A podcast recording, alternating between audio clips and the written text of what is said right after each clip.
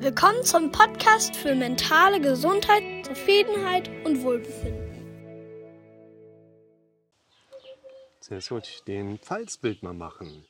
Der hatte sich wegen Blutdruck schon mal auf eines der Videos gemeldet und hatte jetzt noch mal was zurückgeschrieben. Das finde ich immer sehr wertvoll, gerade auch um so ein bisschen diesen Austausch zu haben. Es ist immer schwierig, linear, also einseitig gerichtet, gute Empfehlung geben zu können, wenn man einfach nicht ins Detail gehen kann. Für mich ist immer wieder ein wichtiger Hintergrund oder eigentlich ein wichtiger Fokus in den Gesprächen, die ich führe, konkretisieren, visualisieren und eben auch dialogisieren. Also wir wollen konkret wirklich wissen, was stört einen Menschen, auch so was innere Bewertungsmuster angeht. Wir wollen konkret das Ganze auch, vor allen Dingen, weil das Visuelle immer sehr stark im problematischen Kontext vertreten ist, und dann dialogisieren, drüber sprechen. Das ist eines der wichtigsten Dinge, die wir machen und lernen können. Über Dinge sprechen. Umgekehrt ist das einer der größten Problem Assoziatoren letzten Endes. Also da ist vieles einfach immer wieder mit verknüpft, dass wir nicht über Dinge sprechen. Ganz wichtiger Hintergrund. Und hier hatte sich jetzt der Zuschauer nochmal gemeldet, 25 Jahre als Polizeireporter für die große Tageszeitung unterwegs, einsatzbereit rund um die Uhr, Unfälle, Mord, Totschlag, das volle Programm. Das hat seinen Preis, bin ich mit dabei. Jetzt, wo ich es langsamer angehen lasse, finde ich nicht mehr zurück zur inneren Ruhe. Ich finde es immer wieder erstaunlich, so im Allgemeinen gerade, dass wir Menschen im Kontext unserer biologischen Evolution sind wir ja eigentlich so 50.000 Jahre hinterher soziale Evolution extrem Schwere genommen in den letzten 10.000 Jahren. Und wir haben uns, mal so ganz grob formuliert, gesellschaftlich eine Welt aufgebaut, die zunehmend weniger Lebensgefahr beinhaltet. Die soziale Evolution hat jetzt nicht unbedingt im Fokus, dass wir Menschen lange leben, gesund leben und glücklich leben und das alles drei auf einmal. Vielleicht Aspekte davon, aber einer Sache dürfen wir uns immer wieder bewusst werden, nämlich, dass dieses Leben, welches wir heute leben, uns nicht glücklich macht.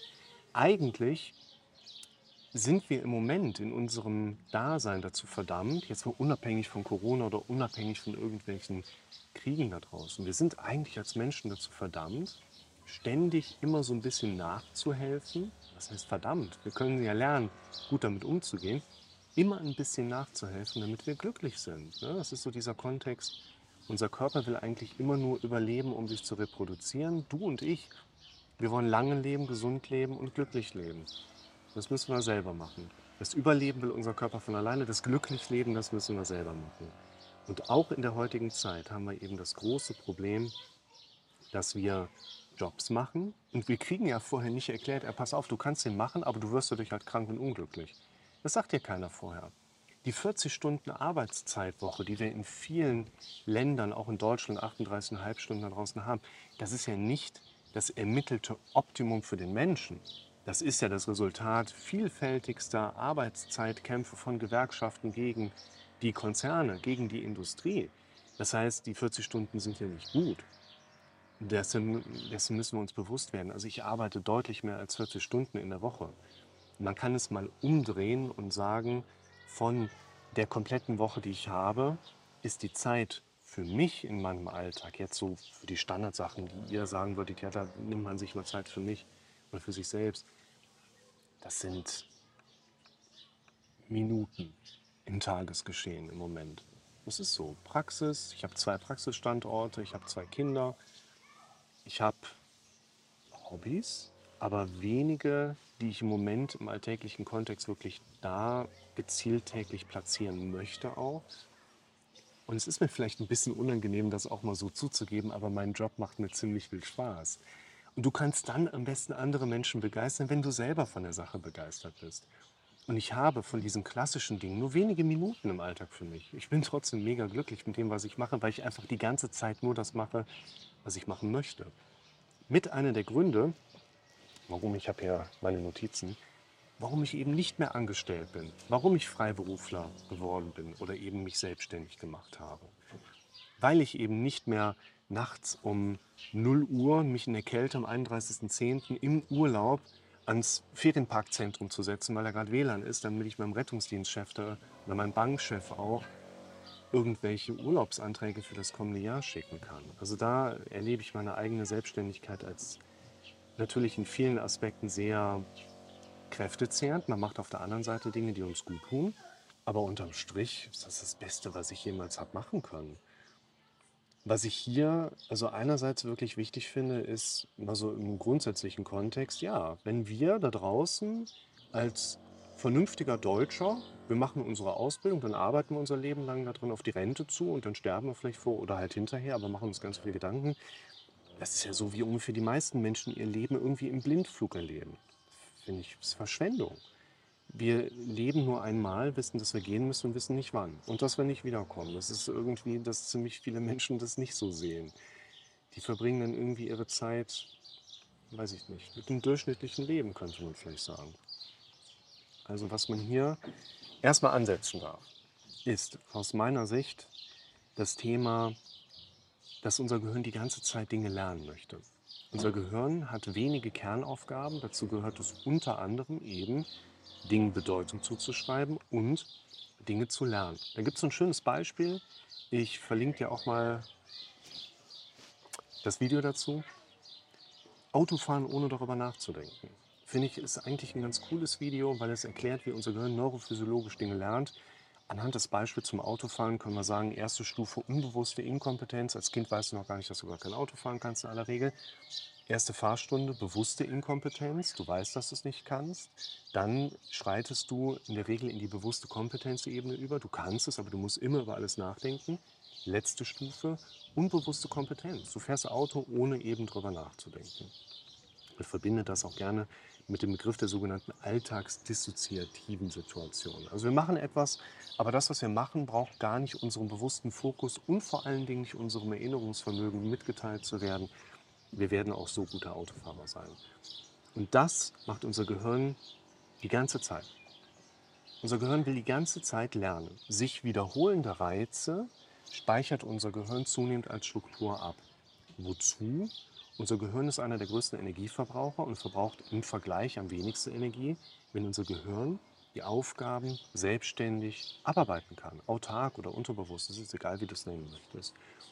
Und das spielt hier bei dir, lieber Pfalzbild, natürlich auch eine wichtige Rolle. Das heißt, du hast viele, viele Jahre lang Trainingszustände erlebt. Ich glaube nicht, dass man die Gesamtzeit sehen sollte als Trainingszustand, aber mindestens mal eben die letztere Zeit, in der gewisse Dinge antrainiert worden sind, die auch nicht nochmal neu drüber trainiert worden sind. Also dieses typische Beispiel, warum wache ich morgens auf und suche direkt nach meiner Symptomatik? Habe ich da gestern was falsch gemacht, sodass ich das heute mache? Nicht unbedingt. Aber möglicherweise hast du gestern auch noch nichts anderes hier oben bewusst programmiert, sodass du heute Morgen ein anderes Ergebnis hättest erwarten können. Also wir trainieren auf einer gedanklichen Ebene unseren Körper in gewisser Hinsicht ja mit, was das Suchen nach Symptomen angeht, was das Auftreten von Symptomen letztlich auch angeht. Und unser Kopf hält dann diesen Kurs auch erstmal bei, bis er wieder neue Trainierung, neuen Trainingszustand eben darüber setzen. Also hier finde ich den Hintergrund, um auch das Phänomen der sogenannten Neuroplastizität, also moderne Hirnphysiologie oder Hirnforschung ist für mich immer wichtig, in die Therapie, aber auch die Videos hier mit einfließen zu lassen. Da wissen wir seit etwas mehr als 20 Jahren, glauben wir so ein bisschen mehr verstanden zu haben, wie funktioniert Erinnerung, wie funktioniert unser Denken. Und das Thema quasi Neuroplastizität, das kann man hier sehr schön in diesem Beispiel darstellen. Ich sehe Kinderbeine. Kali. Ich habe gerade ein bisschen die Blumen gegossen. Mit Gießwasser für die Blumen? Ja, Ja, dann ist okay. Ich habe eine Gießkanne gefunden. Ja. Ich bin auf und damit habe ich dann gegossen. Nur die große muss ich. Ja, lass mal die große, die machen wir später zusammen. Setz dich noch mal da ins Zelt und hör ein bisschen Hörspiel.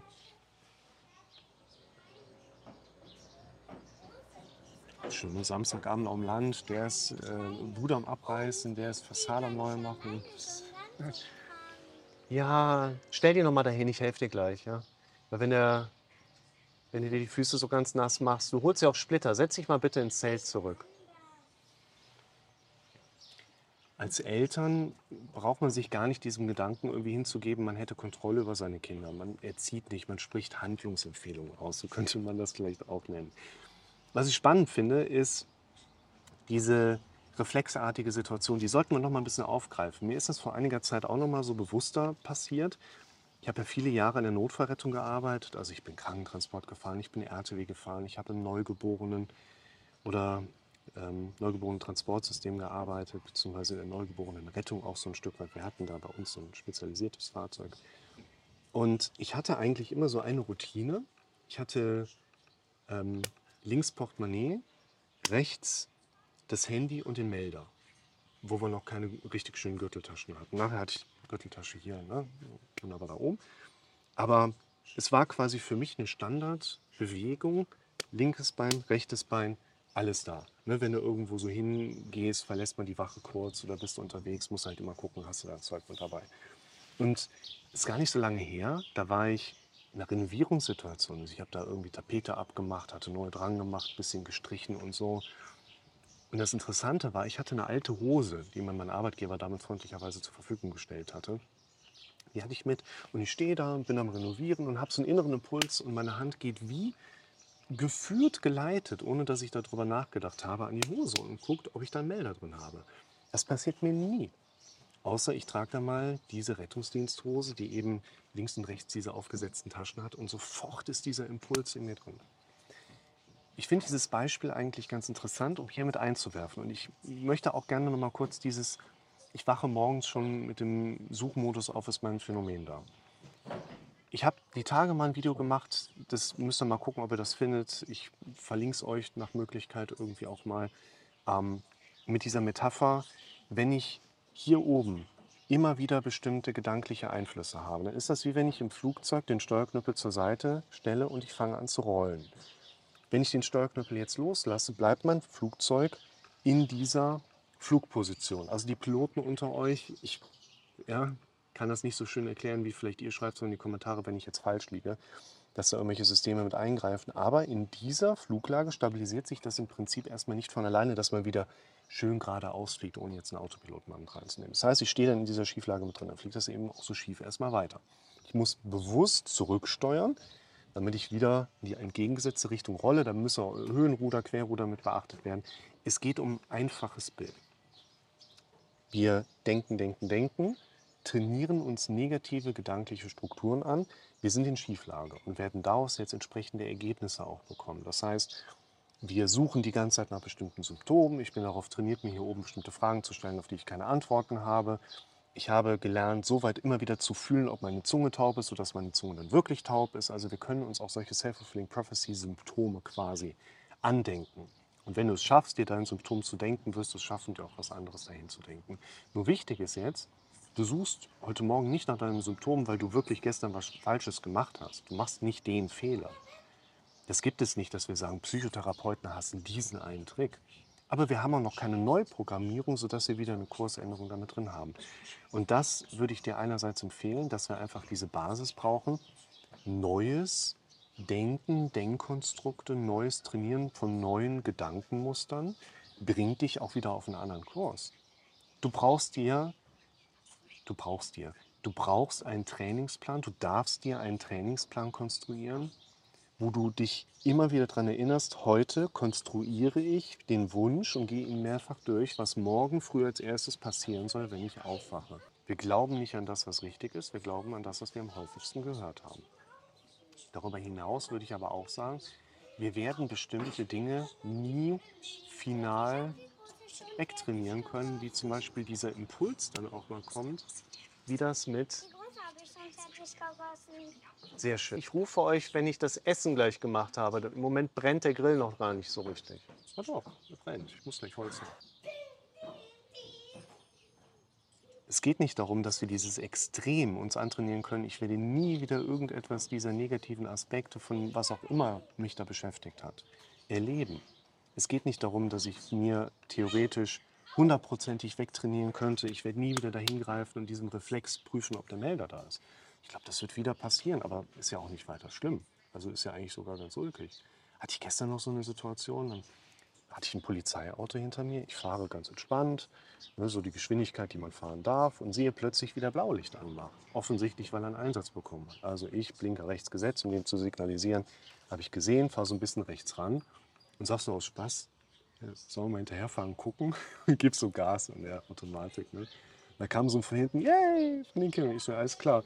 Und reflexartig geht mein Finger in die Mittelkonsole und ich will die Lampe auf dem Dach anmachen. Ich habe ja keinen es ist ein Reflex, den wir uns antrainiert haben. Und jetzt bei meinem Beispiel haben wir halt noch nichts, wo ich jetzt ja auch einen Grund hätte, umzutrainieren. Übrigens, ganz typische Situationen habe ich tausendfach erlebt.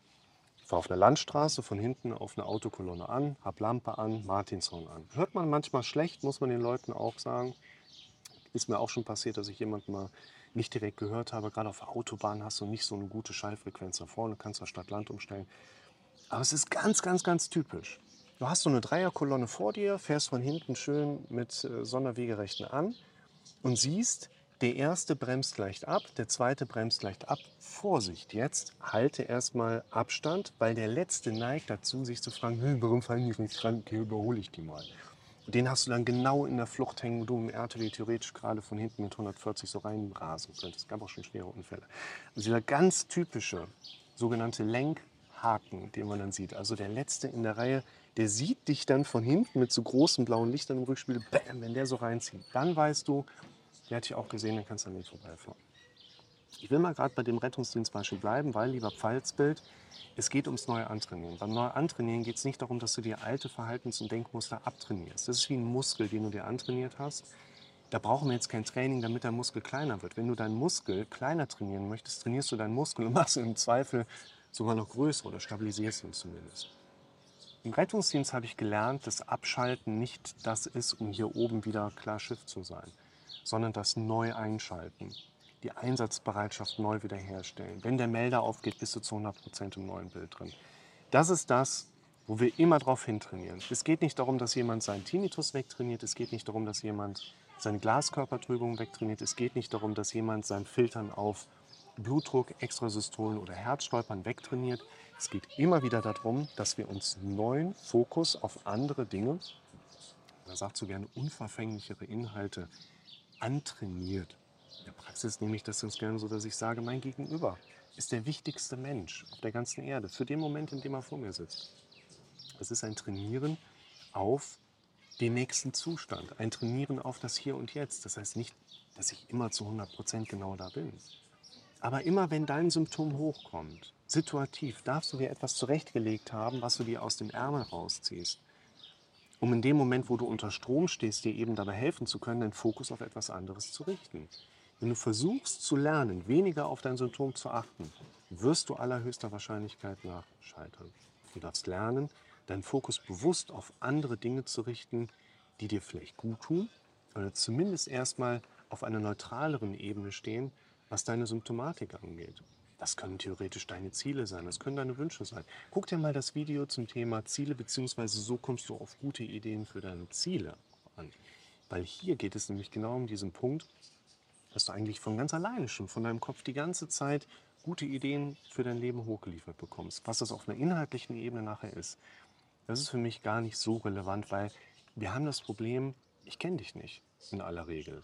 Genau wie das Buch, was ich für den Humboldt Verlag geschrieben habe. Ich kenne den Leser nicht.